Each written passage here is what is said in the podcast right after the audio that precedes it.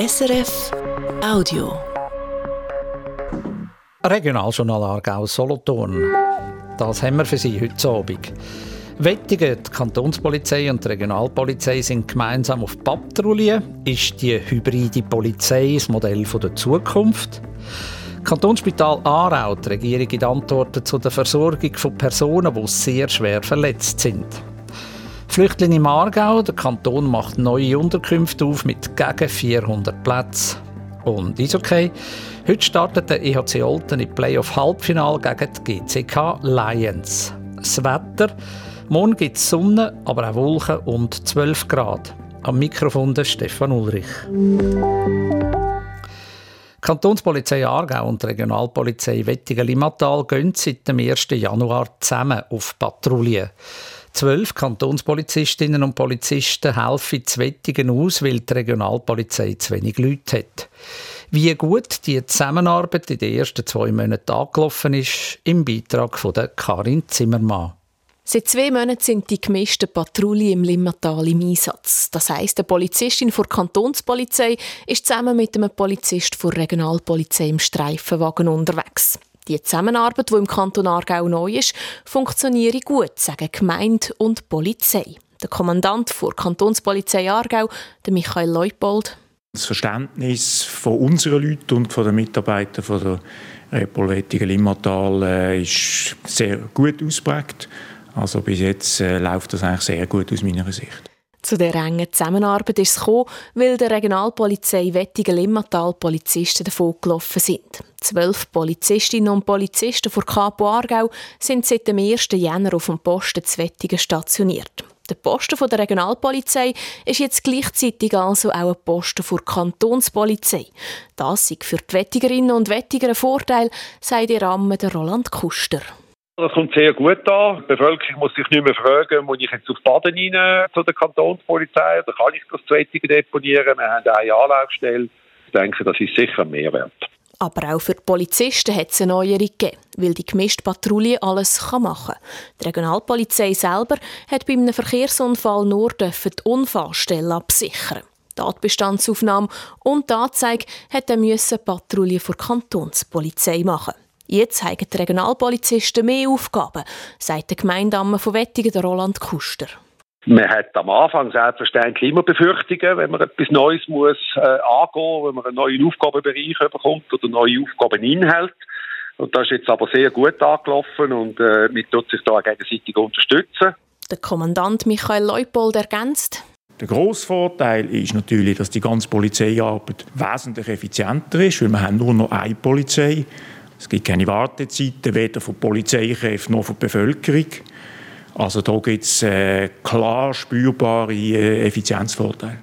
Er ist ein Befürworter von der Einheitspolizei und nicht vom dualen Polizeisystem mit Regionalpolizei und Kantonspolizei. Gibt es im Aargau in Zukunft nur noch eine Polizei? Mit dieser Frage muss sich der Aargauer Grosse Rat ihr nächste beschäftigen. Ein Gegner der Einheitspolizei ist der Roland Kuster, Gemeindamme von Wettigen.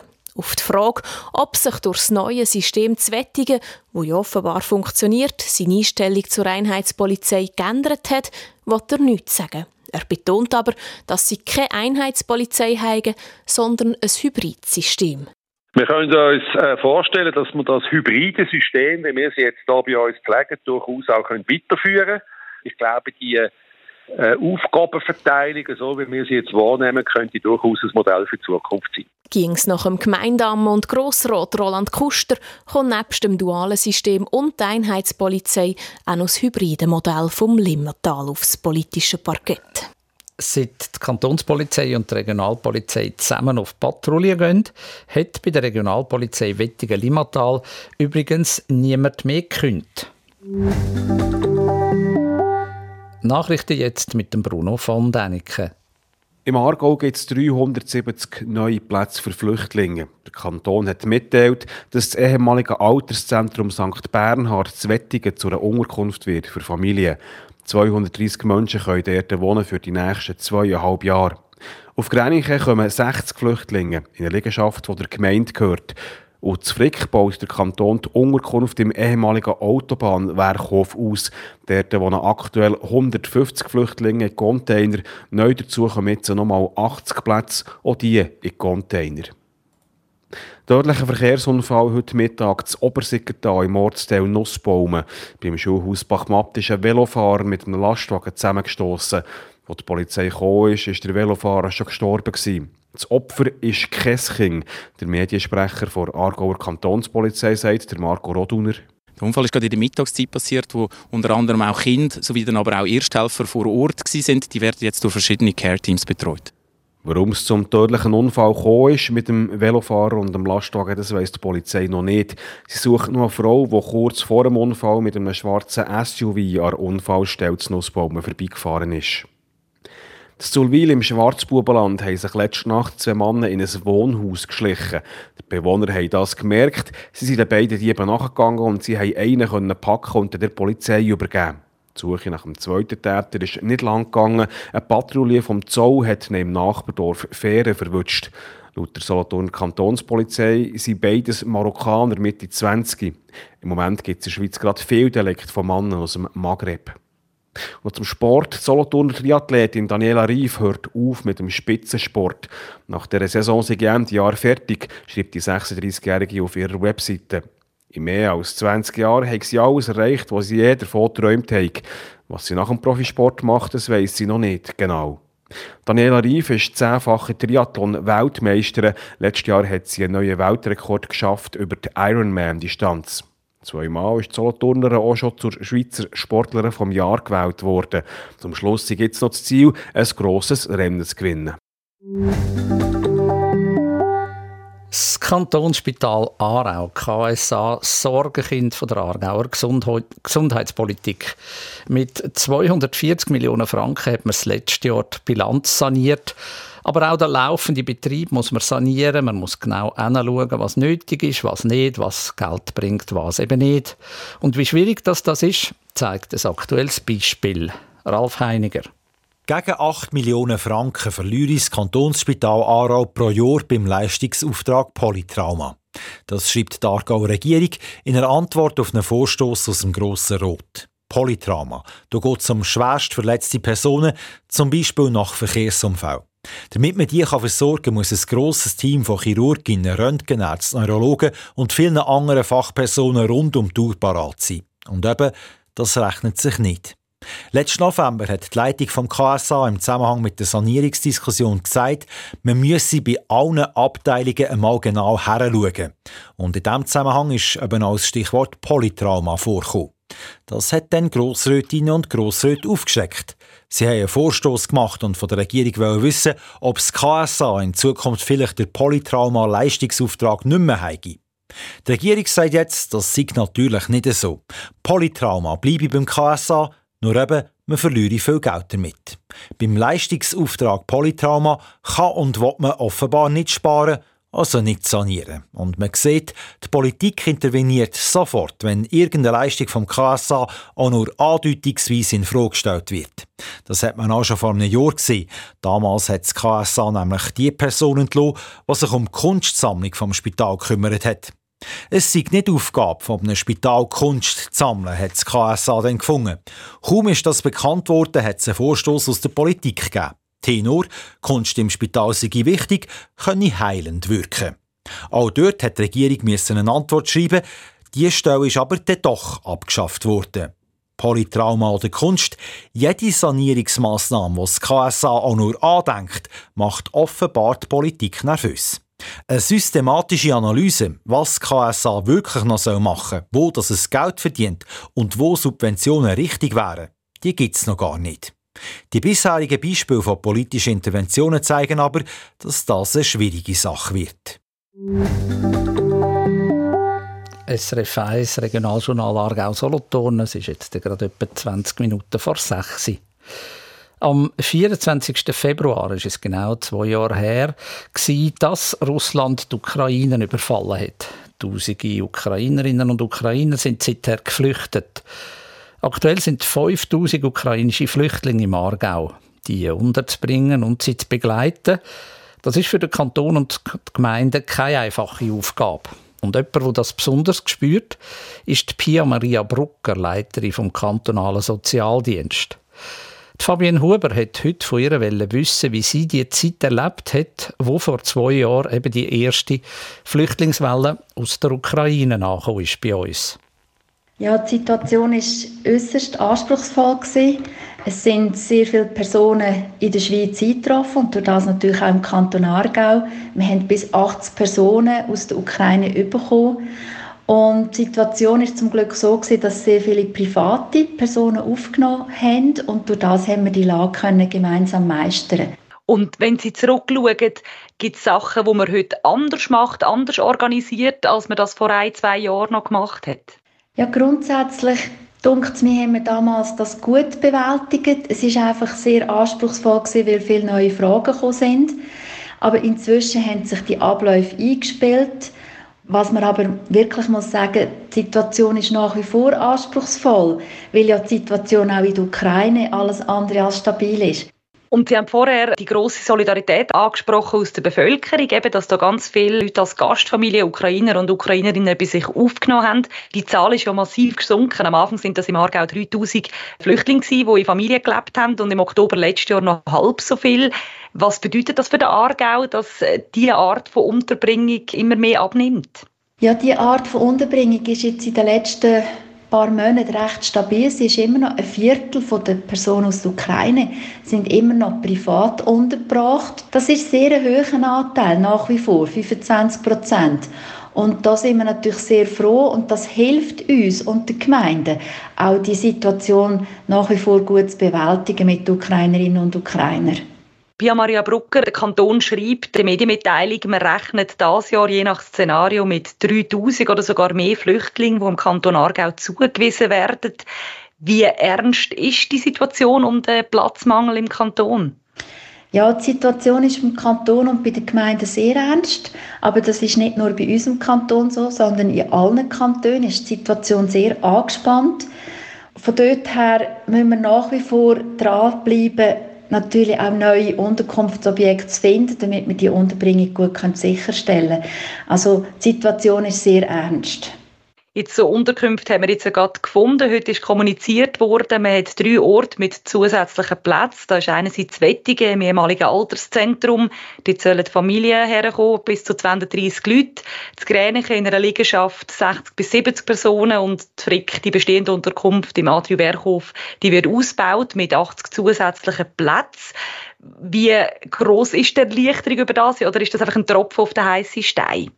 Also die neuen Plätze, die geben uns sicher im Moment eine gewisse Erleichterung, aber wir sind weiterhin mit Hochdruck auf der Suche nach neuen Unterkünften oder nach zusätzlichen Plätzen, weil gerade jetzt auch das Objekt in Wettingen, das für uns sehr wertvoll ist, das bleibt zwei oder zweieinhalb Jahre und zweieinhalb Jahre sind sehr schnell vorbei und das sind viele Plätze und wenn die wieder wegfallen, dann müssen wir schon wieder parat sein, für, dass wir weitere Plätze gefunden haben. Ganz klar ist ja aktuell, man sucht noch eine weitere unterirdische Unterkunft. Wie viele Unterkünfte sucht man denn im Moment? Gibt es da irgendeine Zahl, ein Ziel, das man sich gesetzt hat? Es ist so, dass wir in unserer Notfallplanung, in der sogenannten Eventualplanung, haben wir noch diverse Unterkünfte unterirdisch im ganzen Kanton. Das sind in der Regel Zivilschutzanlagen oder geschützte Sanitätsstellen, wo man im schlimmsten Fall könnte in Betrieb nehmen könnte. Und das tun wir quasi von Monat zu Monat wir dort entscheiden, was muss jetzt wieder in Betrieb gehen und was nicht. Das Ziel ist natürlich für uns, dass wir möglichst mit oberirdischen Objekten arbeiten künftig und dass wir möglichst wenig unterirdische müssen öffnen weil natürlich der Aufenthalt in unterirdischen Unterkünften nie so angenehm ist wie in einer oberirdischen Asylunterkunft. Pia Maria Brucker, Sie haben es vorher angesprochen, auch andere Kantone haben die Probleme. Nicht alle Kantone haben aber gleich viel Mühe, was Plätze angeht. Also der Kanton Solothurn zum Beispiel scheint dort relativ gut zurechtzukommen. Die haben viele grosse leere Gebäude. Fehlt das im Aargau, dass man eben so ganz grosse Gebäude hat, die man langfristig nutzen kann? Ja, im, im Kanton Solothurn wird das Bundesasylzentrum wird die Aufnahmekapazität angerechnet. Das ist auf die Größe vom Kanton Solothurn eine große Zahl, die eine gewisse Erleichterung bringt. Dann gehen im Kanton Solothurn die Leute auch schneller in Gemeinsasylstrukturen. Und beim Kanton Aargau ist die Situation so, dass wir eine aufteilte Zuständigkeit haben und von dort her sind einfach Gemeinden auch ganz fest gefordert, aber der Kanton hilft auch mit, mit den Plätzen natürlich, dass man auch Personen, die eigentlich schon im Zuständigkeitsbereich vom, von der Gemeinde wären, wo wir beim Kanton auch noch unterbringen. Die beste Chance, um die Situation gut zu bewältigen, ist, dass man schaut, dass die Personen, die da sind im Kanton Aargau und in den Gemeinden, dass man die im Rahmen von diesen Integrationsmaßnahmen, die man auch macht, mit Deutschkurs, mit weiteren Möglichkeiten, dass man die Personen bestmöglich integriert, dass die Personen auch möglichst bald fit sind für den Arbeitsmarkt. Und ich denke, dann haben wir die beste Möglichkeit, dass wir einigermaßen ähm, die Situation gut kann bewältigen miteinander. Sagt Pia Maria Brucker, Leiterin vom kantonalen Sozialdienst vom Aargau. Der Kanton schafft also bis im Sommer 370 zusätzliche Plätze in Asylunterkünften, nämlich zu Wettigen, zu Grenichen und zu Frick. Im Juli geht dann auch noch zu Oftrigen eine neue Unterkunft auf mit 150 Plätzen.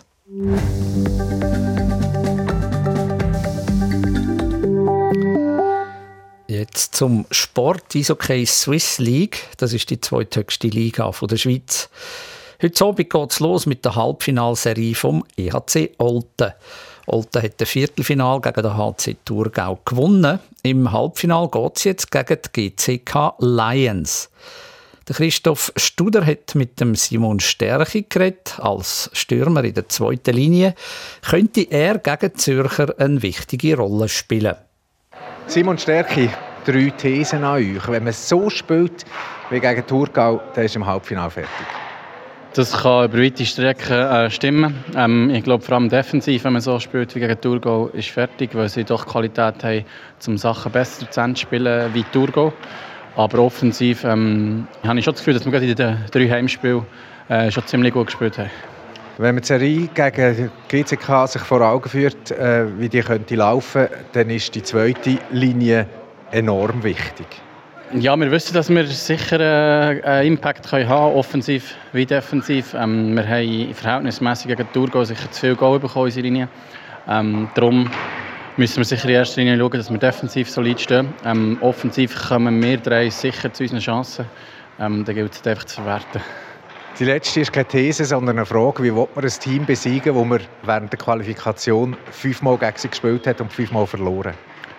Das ist eine gute Frage. Wir haben es die letzten Tage angeschaut. Wir haben ja festgestellt, dass wir dreimal von diesen fünf Niederlagen in Verlängerung oder im Penaltyschießen äh, verloren quasi lotteriemässig.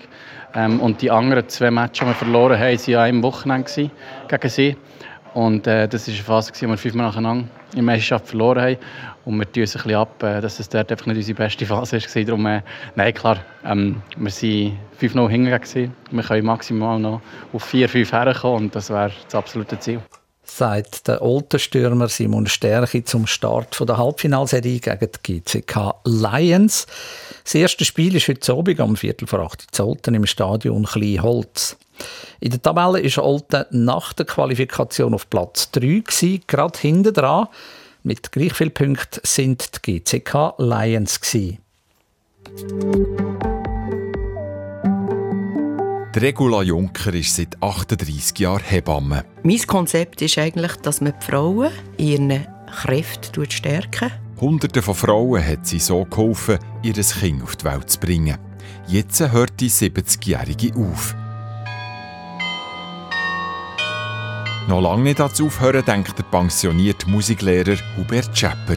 So habe ich jetzt vor, aus den 18.750 Tagen, die ich schon gemacht habe, auf 20.000 gut zu kommen, mindestens. Und dann schauen wir wieder weiter. Seit 50 Jahren ist er der Garioneur, der Glockenspieler vom Aarauer Oberturm und spielt etwa 30 Mal im Jahr auf den Elfglocken. Die Hebamme und der Garioneur, die lernen sie kennen im Magazin von Regional Diagonal, morgen Mittag nach der 12 hier auf SRF 1. Wir sind bei der Wetterprognose von SRF Meteo mit dem Simon Eschle. Morgen ist es an vielen Orten zuerst recht sonnig. Das ein oder andere Nebelfeld wird es geben, die gehen dann aber weg. Im Laufe des Nachmittags kommen aus Westen vermehrt dichte Wolken auf, die decken dann die Sonne auch immer mehr ab. Am Nachmittag kann es dann gerade am Jura noch den ein oder anderen Regenguss geben. Es wird mild, im Limmattal gibt es um 13 Grad, im Wasseramt um 11 Grad. Der Sonntag ist dann ähnlich, zeitweise sonnig, ähnlich warm. In der Nacht auf dem Montag kommt dann verbreitet Regen auf. Und das Wichtigste aus unserer Sendung hier noch einmal kurz zusammengefasst. Kantonspolizei und Regionalpolizei Wettigen-Limmatal, die sind seit zwei Monaten in gemischten Patrouillen unterwegs. Es laufe sehr gut, heisst von der Kantonspolizei. Auch der Gemeindeammer von Wettigen ist zufrieden.